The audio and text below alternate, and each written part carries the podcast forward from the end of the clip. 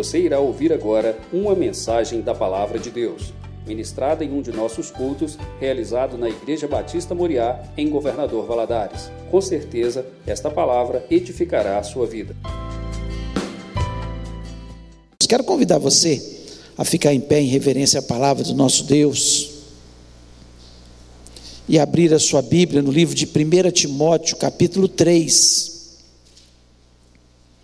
1 Timóteo, capítulo 3, você vai ler a partir, nós vamos ler a partir do versículo 1 e vamos ler todo o capítulo. Diz o seguinte: Fiel é a palavra. Se alguém aspira ao episcopado, excelente obra almeja. É necessário, portanto, que o bispo seja irrepreensível, esposo de uma só mulher, temperante, sóbrio, modesto, hospitaleiro, apto para ensinar, não dado ao vinho, não violento, porém cordato, inimigo de contendas, não avarento, e que governe bem a própria casa, criando os filhos sob disciplina com todo respeito. Pois se alguém não sabe governar a própria casa, como cuidará da casa de Deus? Não seja neófito, para não suceder que se ensoberbeça e incorra na condenação do diabo. Pelo contrário, é necessário que ele tenha bom testemunho dos de fora, a fim de não cair no opróbrio e no laço do diabo. Semelhantemente, quanto a diáconos, é necessário que sejam respeitáveis, de uma só palavra, não inclinados a muito vinho, não cobiçosos de sorte da ganância, conservando o ministério da fé, o mistério da fé, com a consciência limpa. Também sejam esses primeiramente experimentados, e se se mostrarem irrepreensíveis, exerçam o diaconato. Da mesma sorte, quanto a mulheres, é necessário que sejam elas respeitáveis, não maldizentes, temperantes e fiéis em tudo. O diácono seja marido de uma só mulher e governe bem seus filhos e a própria casa, pois os que, se, os que desempenharem bem o diaconato alcançam para si mesmo justa proeminência e muita intrepidez na fé em Cristo Jesus. Escrevo-te essas coisas esperando ir ver-te em breve para que, se eu tardar, fique ciente de como se deve proceder na casa de Deus, que é a igreja do Deus vivo, coluna e baluarte da verdade.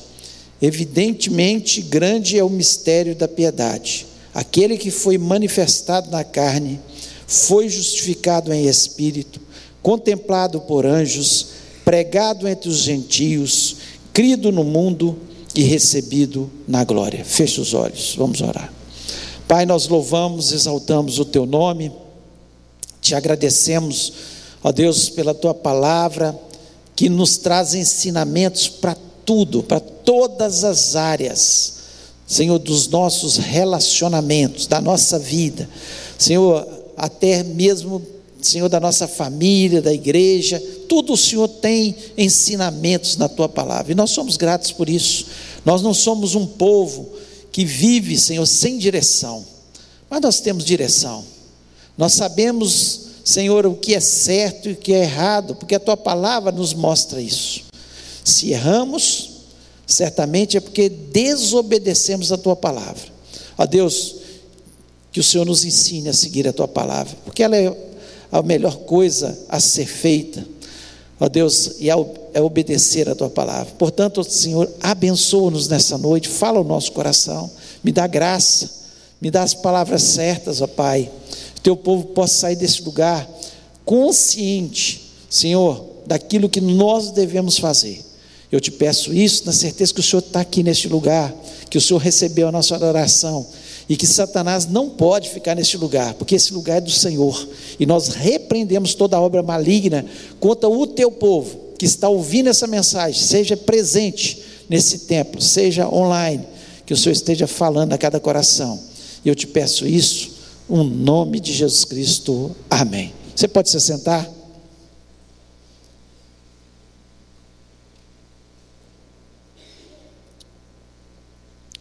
Paulo, ele escreve essa carta a Timóteo, que era um discípulo dele, como nós sabemos, orientando Timóteo a como escolher os líderes da igreja, aqueles que seriam, né, os bispos ou pastores, depende da versão aí, né, ou anciãos, aqueles que dirigiam a igreja, quanto aqueles que eram diáconos.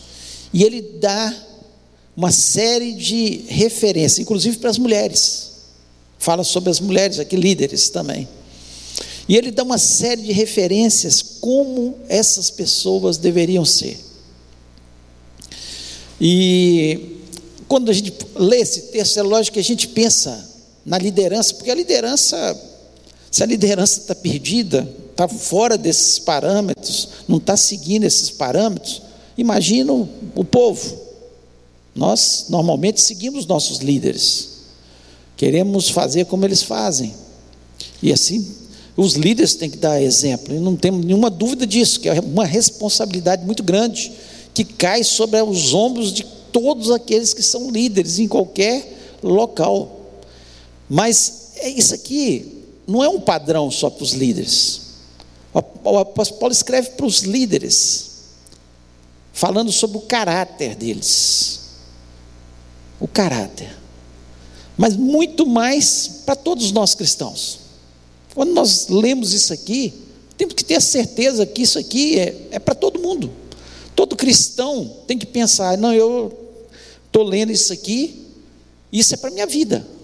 Ele está escrevendo para o líder porque é, é um absurdo um líder que esteja saindo desses parâmetros, né? daquilo que está. O apóstolo Paulo está dando a direção aqui. Mas é claro que isso é para todos nós. Por isso, essa mensagem não é para os líderes apenas, é para cada um de nós. E Paulo está falando do caráter. Caráter é uma coisa muito séria na nossa vida, como, especialmente como cristãos. Como cristãos, nós temos que procurar ter o caráter de Cristo. Temos falhas, erramos, falhamos aqui ou ali, mas nós temos que procurar buscar esse modelo, que é o modelo que Jesus Cristo foi, totalmente. E hoje a gente vê que Inclusive, as empresas estão preocupadas com isso. Antes olhava a competência, o currículo segundo a competência. Hoje eles estão olhando muito mais o caráter do que a competência. Estão olhando a vida da pessoa, como é que ela é, como é que ela saiu de outras empresas, o que, que aconteceu, né? como é que ela hoje tem as redes sociais, como é que ela, o que, que ela está postando nas redes sociais, eles estão olhando muito mais do que a competência, porque descobriram uma coisa que é importantíssima. Quando nós temos um bom caráter, é fácil de ser trabalhada a competência. A competência a gente trabalha, faz curso, faz, é, vai crescendo pouco a pouco, aprende aqui, aprende ali, com um e com outro, e a gente vai é, é, crescendo de uma forma geral, na nossa competência. Mas o caráter é essencial. Eu não quero ser conhecido como um líder que tem muita competência, mas eu quero ser um conhecido como um líder que tem caráter. Um líder que faz as coisas certas. Esse é o meu desejo, porque é isso aí que eu sei que agrada a Deus. E eu espero que seja o desejo de cada um de vocês. Não como uma pessoa que tem competência, ou canta bem, ou prega bem, ou ensina bem, ou administra bem. Não, mais do que isso, é o caráter. É o que eu sou quando ninguém está vendo. Caráter é isso. Ninguém está vendo. O que, que eu faço da minha vida quando ninguém está vendo? O que, que eu estou assistindo quando ninguém está vendo? Que, que eu estou fazendo quando ninguém está vendo? E nós precisamos pensar sobre isso. Eu queria levá-los a pensar sobre isso, né? Nessa noite. Eu espero que vocês possam pensar.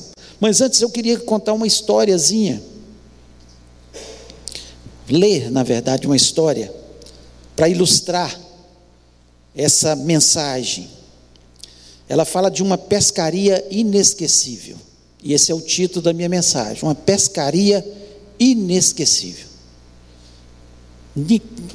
Por quê? Porque essa pessoa, que é a pessoa dessa história, ela nunca mais esqueceu dessa pescaria. Nunca mais esqueceu.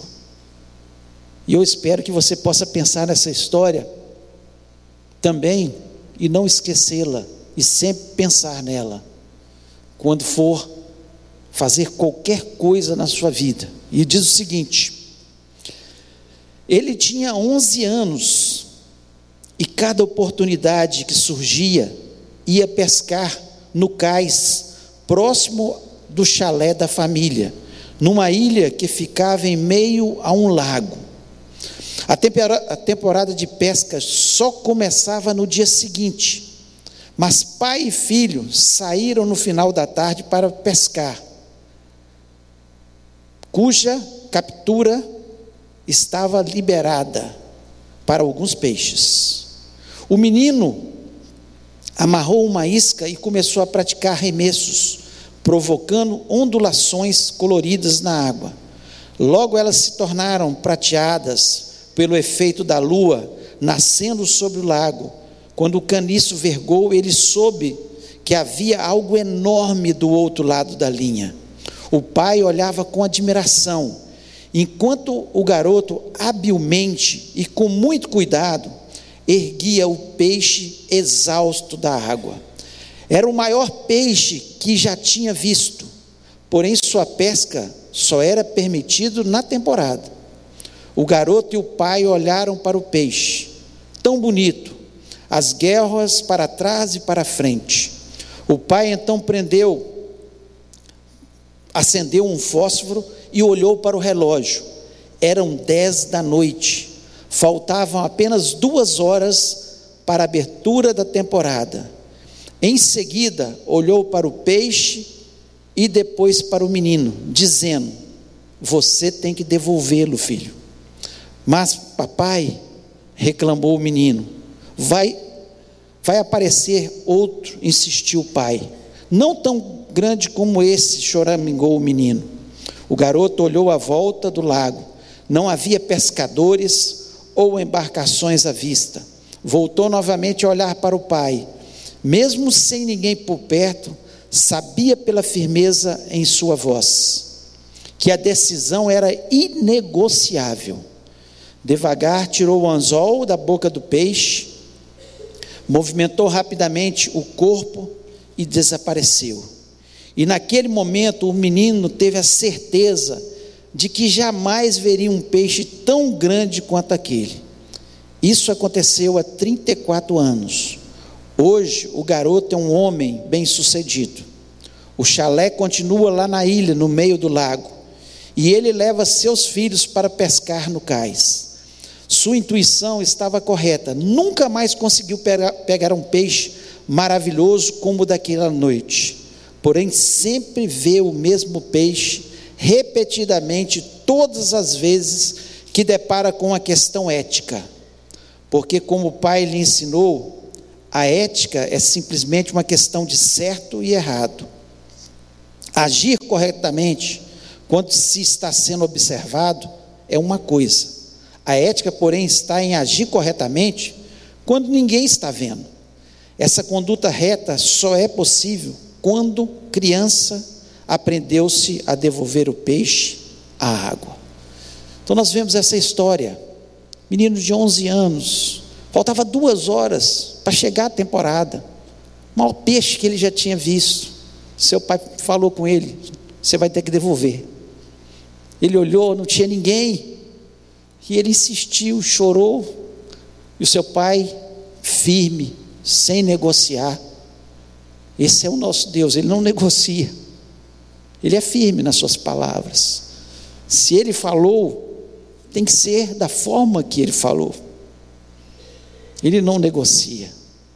E aquele moço se tornou um adulto, 34 anos depois, continuou indo naquele lugar com seus filhos. Nunca pegou um peixe como aquele. mas aquilo ficou na mente dele. Devolva o peixe à água. Então, todas as vezes que ele tinha alguma questão que era ética, e ele sabia que o certo, às vezes não era o que ele levaria vantagem, mas era o certo. Nós, como brasileiros, temos a mania de o jeitinho brasileiro. Mas com Deus não tem o jeitinho. Com Deus tem o certo e o errado. O certo e o errado, e ponto final. Ou nós fazemos aquilo que a Bíblia nos diz, que é certo, e não fazemos o que a Bíblia nos diz, é errado fazer isso. Então, todas as vezes, ele enfrentava uma questão ética, ele lembrava do seu pai. Não, falta duas horas, mas não é o certo. Não chegou a temporada de pesca ainda, então tem que devolver o peixe. O exemplo, ele fala muito forte, por isso aqui o apóstolo Paulo escreve para os seus líderes para Timóteo, que era o líder, e os líderes que Timóteo exercia a sua liderança. O exemplo é muito forte. É claro que é muito forte. Mas o nosso maior exemplo é Jesus. Jesus veio à terra e fez tudo certo. Tudo certo. Nos ensinou como nós devemos viver nessa terra. Não temos nenhuma dúvida disso. E nós temos que pensar. Todas as vezes que surgiu alguma coisa na nossa vida, pode parecer bom. Ah, mas vou levar vantagem. Pode parecer o melhor para a nossa vida, mas se não vai, não é de acordo com a palavra de Deus, devolva o peixe à água. Não faça. Não vai dar certo. Porque a melhor coisa para a vida da gente dar certo é agradar a Deus, é fazer a Sua vontade. Nós gostamos muito de ouvir mensagens que falam de milagres, mas quando toca em moldar o nosso caráter, em mudanças. Muitas vezes nós não gostamos. Não gostamos de devolver o peixe à água. Nós queremos ficar com o peixe. Foi o maior peixe que eu já vi. Um peixe lindo. Mas não era o correto. Então eu espero que quando você estiver vivendo, nós vamos falar de algumas questões éticas que Jesus Cristo nos ensinou, que o apóstolo Paulo colocou aqui, e que nós precisamos pensar na nossa vida. E todas as vezes que surgir alguma situação, eu espero que você se lembre dessa história, como vai ficar gravado na minha mente devolvo peixe à água. Uma pescaria inesquecível, ele nunca mais esqueceu.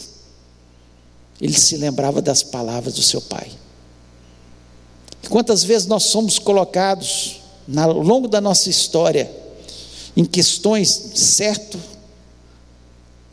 de fazer o certo e nós caímos nas ciladas de Satanás e fazemos o errado. E naquele momento, nós fazemos um gol para Satanás. Mas quando nós fazemos certo, nós fazemos um gol para Deus. Deus vibra. Deus se alegra. E eu queria falar de algumas questões que Jesus Cristo coloca como padrão para a gente, que aqui o apóstolo Paulo escreve mas é instruído pelo Espírito Santo, que Jesus instruído, instruiu. E a primeira, o primeiro padrão, irrepreensível. Olha o versículo 2 que diz: É necessário, porém, que o bispo seja irrepreensível. Irrepreensível. Como é que Deus quer que você seja? Irrepreensível. O que é irrepreensível? Que não se pode repreender. Por quê? Porque você está fazendo as coisas certas. Você está fazendo as coisas segundo a palavra de Deus. E aí ele, ele coloca uma série de coisas aqui. Ele coloca marido de uma só mulher. Fidelidade. Está falando de fidelidade. É gente que é fiel. Fiel a Deus, fiel ao esposo, fiel aos amigos, fiel. Nós precisamos entender que Deus, um dos atributos de Deus é fidelidade. E nós fomos criados à imagem e semelhança de Deus. E Ele quer que nós sejamos fiéis. E fiéis nos nossos relacionamentos. Tem pessoas que são fiéis até um momento nos relacionamentos. Até o momento que ele vai levar uma vantagem em alguma coisa, ele é capaz de trair o amigo, o sócio, a esposa, vai levar alguma vantagem. Integridade, irrepreensível, é o que Deus quer que a gente seja. Jesus não tinha um que acusar, porque ele era irrepreensível, não havia pecado sobre a sua vida. Eles se inventaram. Inventaram contra a vida dele. Caluniaram. Porque o que Deus quer da gente é que a gente seja irrepreensível.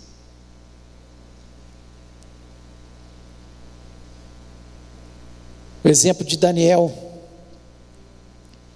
Daniel irrepreensível, ainda adolescente,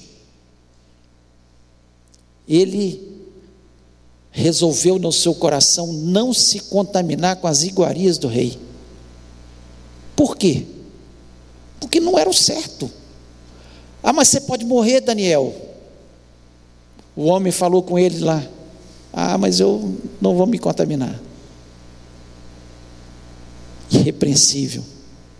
Não é desculpa na nossa juventude, ah, eu sou muito jovem, então por isso que eu estou pecando. Não, é escolha. Nós vivemos a semana aí dos, da juventude, escolha. São escolhas que a gente faz. Ou eu despejo, devolvo peixe à água, ou não devolvo. Daniel devolveu, ainda jovem. Depois da sua velhice, eles procuraram de todas as formas, nos livros, nos reinados, achar um jeito de condenar Daniel, porque Daniel estava sobressaindo a todos eles, a inveja que eles tinham de Daniel. Então eles começaram a procurar. E muitas vezes eles ficam assim com a gente. O crente, ele está sendo visado, você é visado. As pessoas estão de olho em nós para ver algum erro que nós estamos cometendo. Não que nós não possamos errar, nós temos as nossas falhas. Mas o que Deus quer de nós é que a gente, a cada dia, vai aperfeiçoando. Aperfeiçoando. Não acharam nada. Falaram, o jeito é arrumar uma estratégia para condenar Daniel.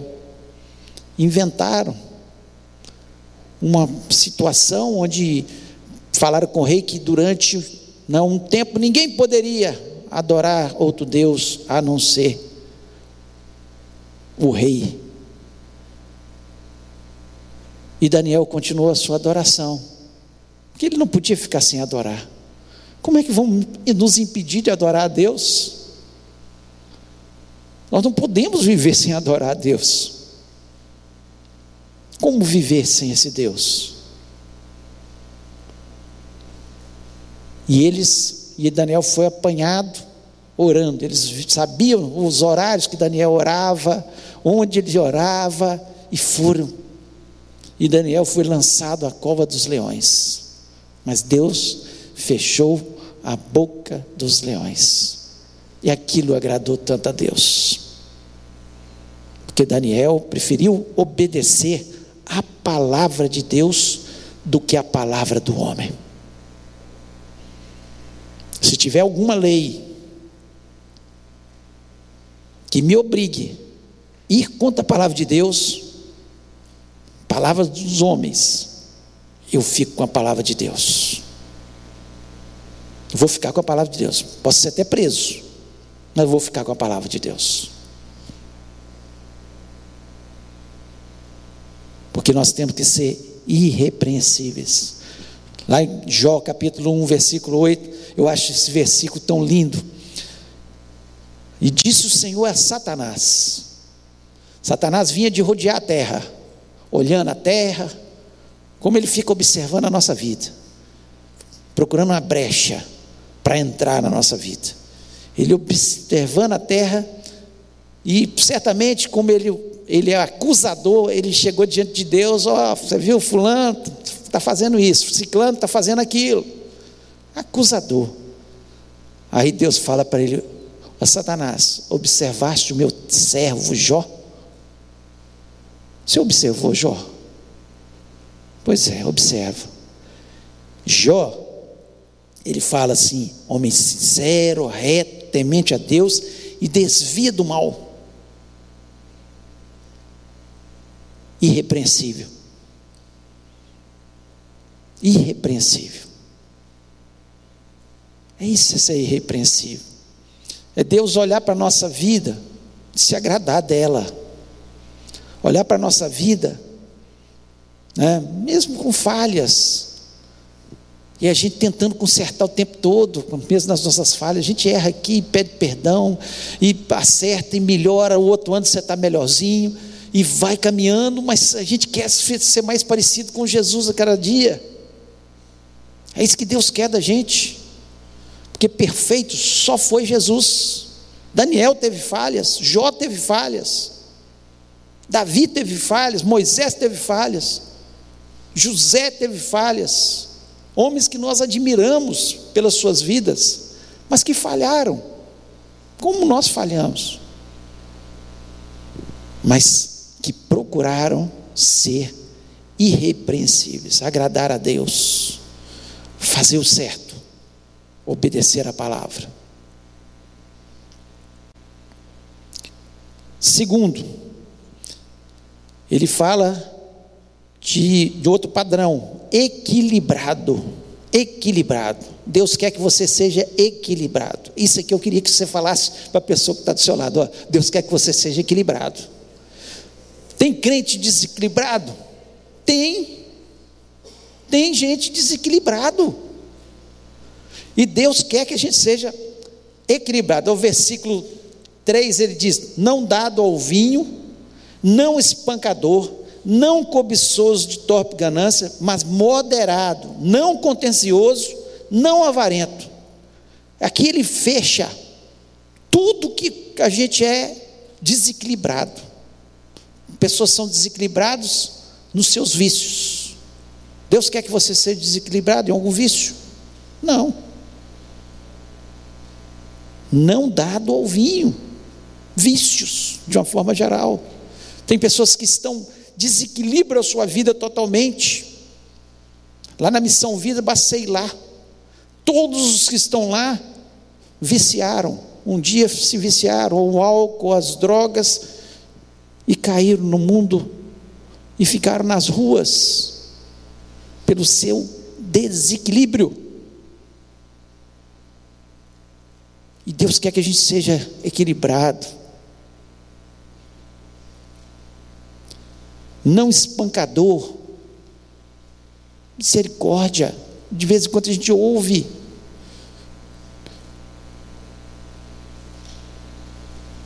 Homem que bate na mulher, mulher que bate no, no, no marido, espanca os filhos. Disciplinar é uma coisa, espancar é outra ser desequilibrado. Deus trabalha no nosso, nosso ser, o que Ele quer é que tenhamos domínio próprio. dominar as nossas emoções, dominar as nossas atitudes. Esse é o padrão que Deus quer para moldar o nosso caráter. Nós estamos falando aqui de caráter. Equilíbrio com o dinheiro, não avarento. Tem pessoas que são desequilibradas. Uns são avarentos, outros gastam desnecessariamente e depois passam dificuldades. Quando a Bíblia orienta a gente também guardar para o dia mal. José do Egito falou isso na época de seca. Época das vacas gordas, guarda um pouco, faraó. Para quando chegar o tempo da seca, o tempo de dificuldade, a gente ter. Desequilíbrio. Tem pessoas que gastam o que não tem.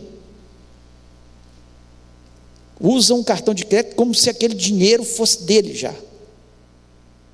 Parcela e não sei quantas vezes, pagando juros altíssimos. Está errado. Isso mostra falta de domínio próprio. Eu vou comprar quando eu tiver dinheiro. Ou então você compra o cartão, tudo bem, mas você paga à vista lá. Ó. Senão mostra um desequilíbrio nas nossas finanças também. E quando a pessoa também é avarento, desequilibrada. Como é que pode um cristão que sabe que vai morar no céu ficar com avareza ao ponto de não ajudar o seu próximo? Nós estamos aí no mês de missões, missões onde nós vamos mandar uma oferta missionária. É época de fazer isso. Hoje nós tivemos pela manhã aqui entrega dos alimentos. Se você não entregou ainda, entregue. Quebra isso na sua vida, em nome de Jesus. Tem pessoas que não conseguem entrar, entregar o seu dízimo, a sua fé, porque são avarentos. A verdade é essa.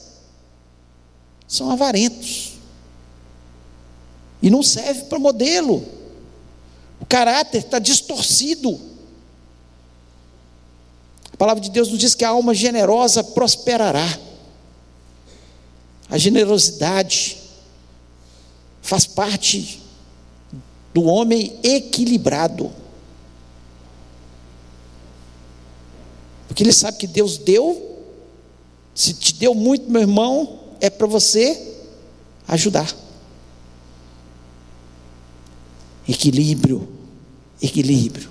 E aí ainda fala assim: não cobiçoso. Tem gente que só olha para o do outro. Não está satisfeito com o carro dele, não está satisfeito com a casa dele, não está satisfeito com o que ele tem, não está satisfeito com a profissão, não está só o do outro. Cobiça o tempo todo o que é do outro.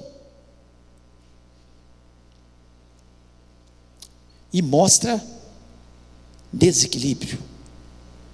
Jesus Cristo, equilibrado. Ele foi tentado em todas as áreas.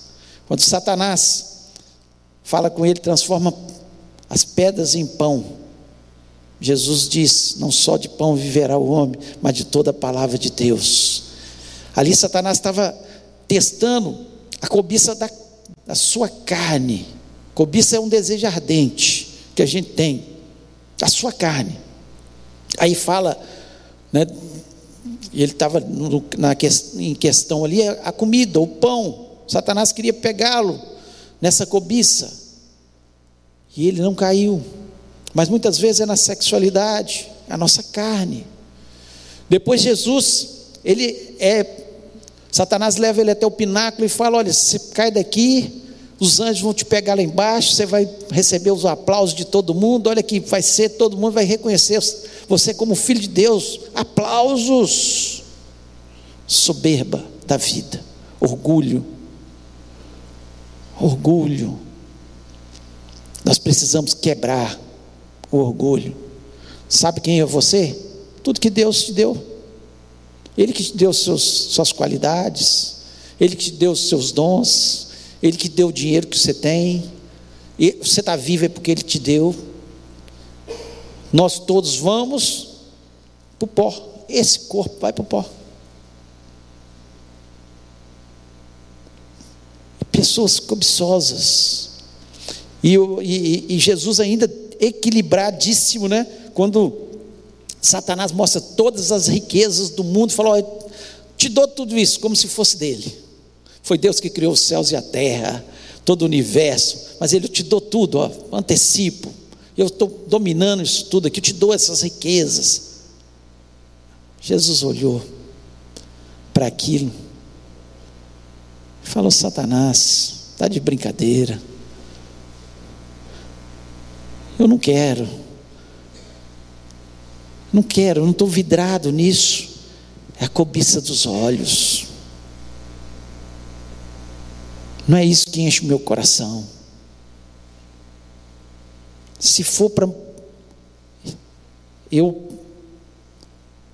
ganhar dinheiro e ter que passar a perna nos outros, para ter império e ter a perna nos outros, eu não quero e assim tem que ser na vida do cristão.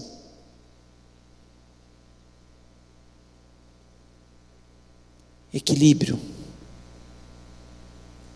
Jesus nos chamou para ter uma vida equilibrada nas finanças, no jeito de tratar as pessoas,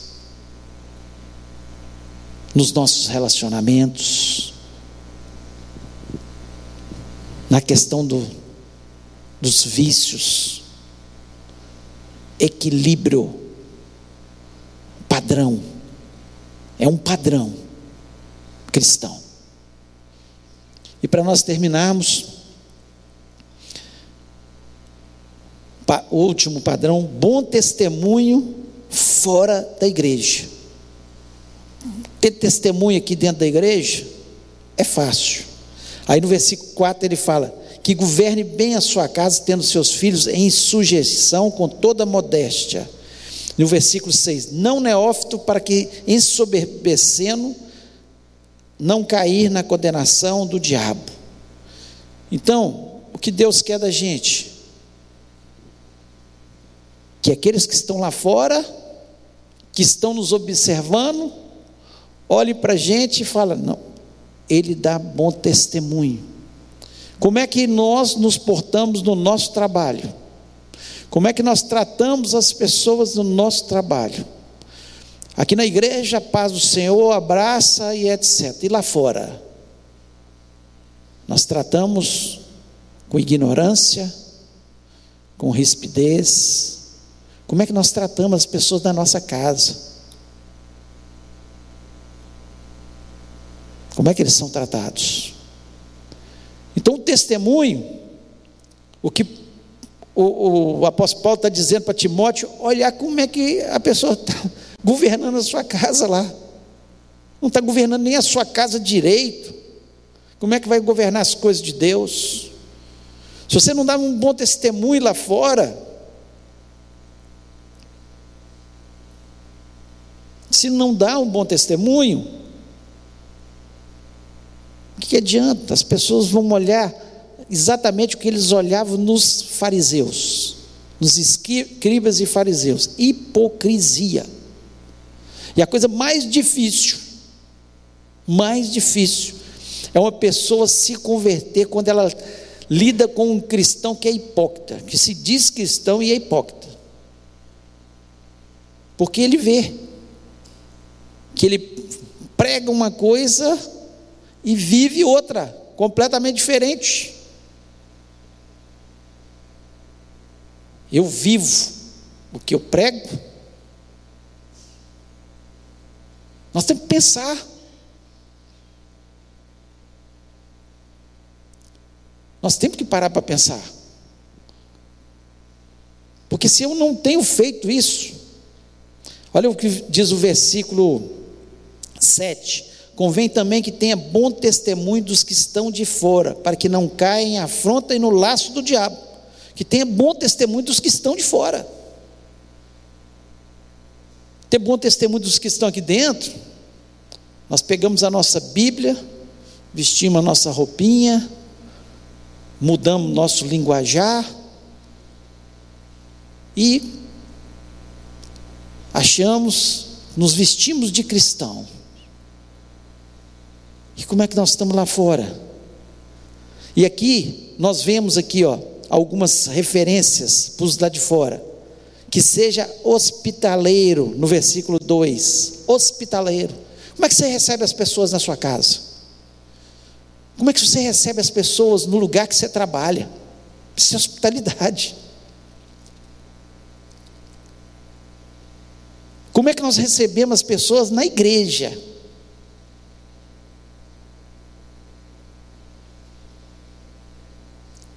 Nós precisamos receber bem. Isso é ser hospitaleiro. É hospedar também? Sim. A pessoa às vezes hospeda na sua casa, mas muito mais que isso, é mais amplo ser hospitaleiro. Hospitaleiro é quando eu sou hospitaleiro aqui na igreja, eu sou hospitaleiro no meu trabalho, eu sou hospitaleiro na minha casa, eu recebo bem as pessoas na minha casa, elas se sentem confortáveis, elas se sentem bem, elas se sentem amadas.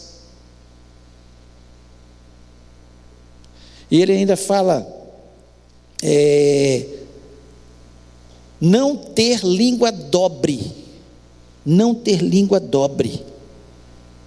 O que é ter língua dobre? Aqui você fala a paz do Senhor, Jesus, misericórdia, e lá fala palavrão. Lá você fofoca. Lá você fala mal dos outros pelas costas. Isso é você ter língua dobre. Testemunho, aqui, para os de dentro, ótimo. Mas na, em casa, solta palavrão, fala mal dos outros, seus filhos estão de olho, sua família está de olho, as pessoas que se relacionam com você estão de olho.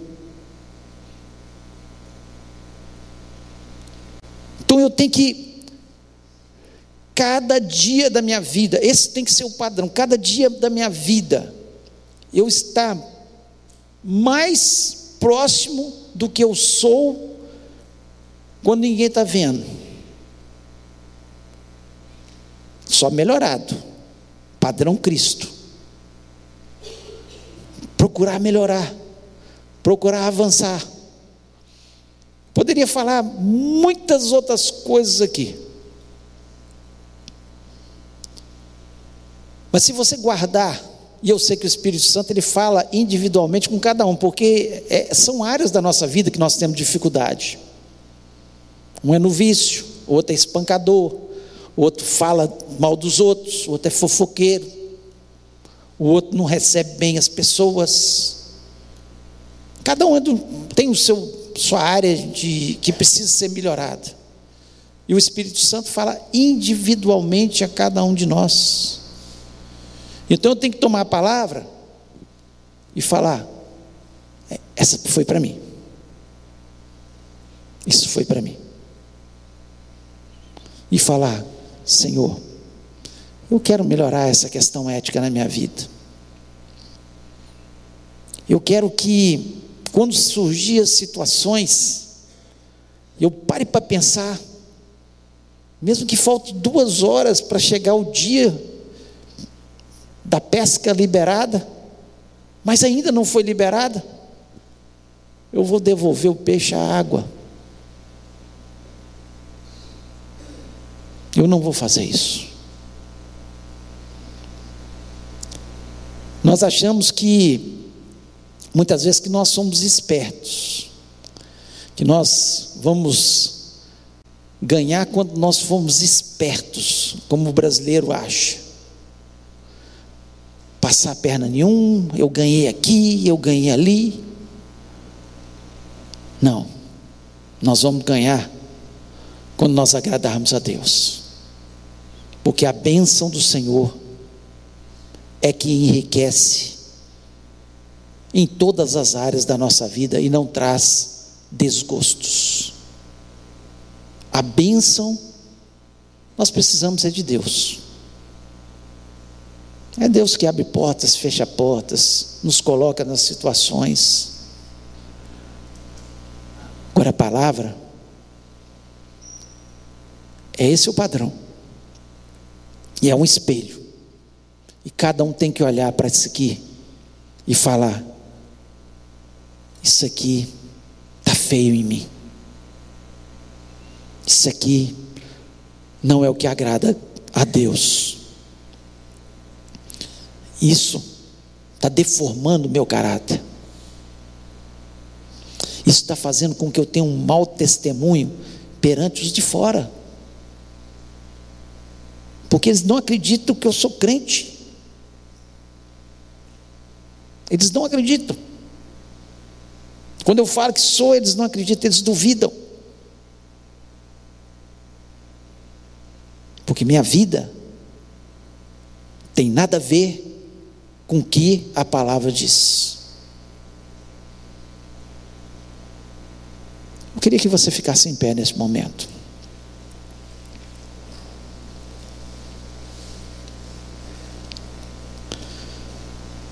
Feche seus olhos. Esse é um momento muito sério e de alta análise. De cada um pensar na sua vida, no seu caráter, no seu estilo de vida, se condiz com o que a palavra nos falou. Eu não sei que se você tem que devolver algum peixe à água. Mas essa é a hora. Esse é o momento da gente refletir. Tem pessoas que olham o adultério do fulano de tal, o fulano que roubou, mas muitas vezes esquece que está sendo fofoqueiro, que fala mal dos outros, que guarda uma mágoa no coração, que não recebe bem as pessoas. Então é um padrão amplo e que agrada a Deus. E que cada um de nós precisa melhorar. Eu queria que nós orássemos neste momento. Se Deus falou no seu coração, tem alguma coisa que você precisa falar, não, esta é uma questão ética na minha vida que eu preciso melhorar. Eu gostaria que você sinceramente falasse com Deus e colocasse a mão no seu coração e falasse: Deus, é, é comigo. O Senhor falou comigo nessa noite e eu preciso melhorar. Eu quero ser um cristão melhor. Eu não estou nesse padrão. Eu preciso melhorar. Se Deus falou no seu coração, coloque a mão no seu coração e nós vamos orar nesse momento, pedir a Deus que trabalhe em cada um de nós. Que Ele nos faça pensar. E que de hoje em diante, todas as vezes que surgir uma questão ética, uma questão que você precisa decidir entre o certo e o errado, você se lembre: eu preciso devolver o peixe à água, não é certo, mesmo que pareça muito pouco, mesmo que falte pouco tempo, mas não é o certo. Eu vou devolver o peixe à água. Em nome de Jesus. Pai querido, nós louvamos e exaltamos o teu nome. Nós te agradecemos pela tua palavra, que muitas vezes ela é dura com a gente, porque ela vai lá, penetra lá na alma, Senhor, e, e vai mexendo lá no nosso mais íntimo ser. Ó Deus, e eu lhe peço, ó Pai, que em nome de Jesus Cristo, que o teu Espírito Santo possa completar a obra em cada um dos nossos corações nessa noite. Cada um sabe de si. Cada um sabe que precisa de mudança. Cada um sabe, ó Deus, o que precisa que, e que atitude que tem que tomar, ó Pai. Portanto, em nome de Jesus, Senhor, que Satanás não venha nos acusar de hoje em diante Ó Deus, porque nós pedimos perdão pelas nossas falhas, pedimos perdão por todos os nossos erros, ó Pai, e lhe pedimos, ó Pai, que o Senhor nos ajude, Senhor, a ter um padrão que te agrade, Senhor, que vai nos abençoar, porque quando nós agradamos a Deus, o Senhor nos abençoa, ó Deus. Ó Deus, nós somos gratos ao Senhor, porque nós temos a Tua palavra como um, um alerta para a nossa vida. Ó Deus, que em nome de Jesus Cristo todo mal seja quebrado, toda acusação de Satanás seja quebrada em nome do Senhor Jesus Cristo, e que possamos, Senhor, cada dia pensar em Te agradar mais e melhor. Ó Deus, sabemos que o Senhor é o Senhor da nossa história, que sabemos que o Senhor está prestes a voltar para buscar a tua igreja, e nós queremos subir, nós queremos ir com o Senhor, e para isso nós temos que ter um padrão correto de vida cristã. Não adianta nós ficarmos, Senhor, fingindo de sermos cristãos e não termos as atitudes que estão na tua palavra, Pai. Ó Deus, dá discernimento ao teu povo, Pai. E que, Senhor, haja verdadeira mudança. Ó Deus, eu poderia acrescentar facilmente nesse texto Ó Deus, que nós precisamos para que haja mudança, para devolver o peixe, um novo nascimento em Cristo Jesus, um nascimento verdadeiro, um nascimento, Senhor, onde nós vamos crescendo, crescendo diante de Jesus Cristo e seguindo os passos de Jesus. Isso é um novo nascimento, Pai. É olhar, Senhor, para as coisas que ficaram para trás, deixar tudo para trás e prosseguir para aquelas que estão avante, ó Pai. E nós queremos fazer isso em nome de Jesus Cristo. Ó Pai, nós não queremos ficar parados, atolados no nosso lamaçal de pecado, nos nossos erros, mas nós queremos prosseguir, ó Deus, e ter uma, uma vida cristã que te agrade, que te faça que faça que o nosso Deus esteja feliz com as nossas vidas. Pai, quero lhe pedir também pela nossa semana, seja uma semana abençoada uma semana de bênção, uma semana de vitória. Ó Deus, nós estaremos comemorando mais uma, uma, independência do nosso país. Ó Deus, em nome do Senhor, abençoa a nossa nação. Ó Deus, nós precisamos dessa nação abençoada. Nós queremos que essa nação siga os padrões que estão na tua palavra, Senhor. Os padrões que dizem como tem que ser a família. Ó Deus, os padrões que são contra a, a retirar a vida das pessoas, ó Pai, contra, eh, Senhor, o aborto, ó Pai, contra todas as questões.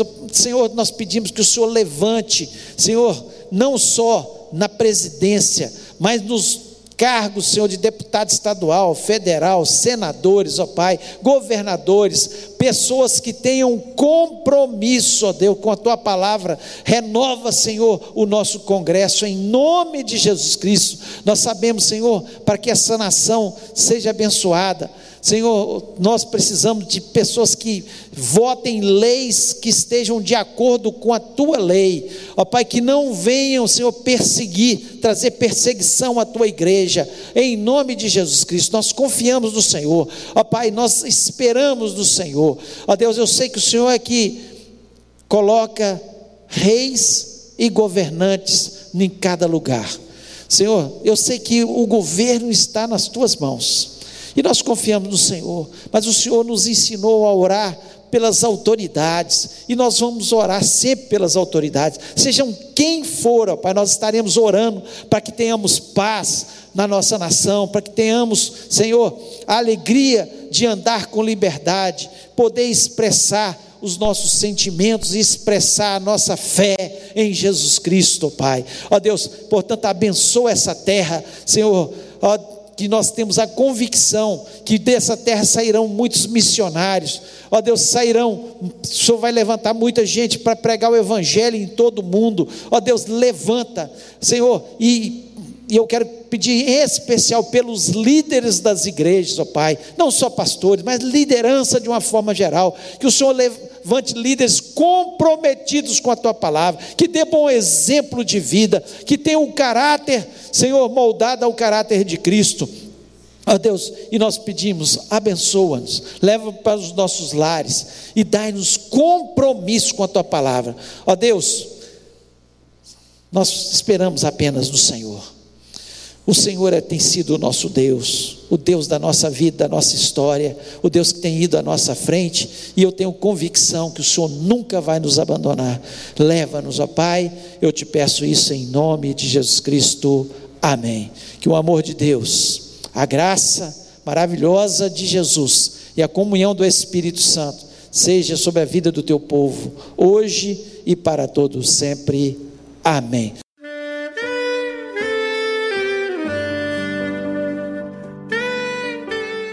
Querido amigo, Deus se interessa por você. Ele conhece as circunstâncias atuais da sua vida. Não hesite em buscá-lo. Em Jeremias 33, versículo 3, ele nos diz: Clama a mim e responder-te-ei, e anunciar-te-ei coisas grandes e ocultas que não sabes. Esperamos que a mensagem ouvida tenha falado ao seu coração e que você e sua família sejam abençoados pelo Senhor Jesus.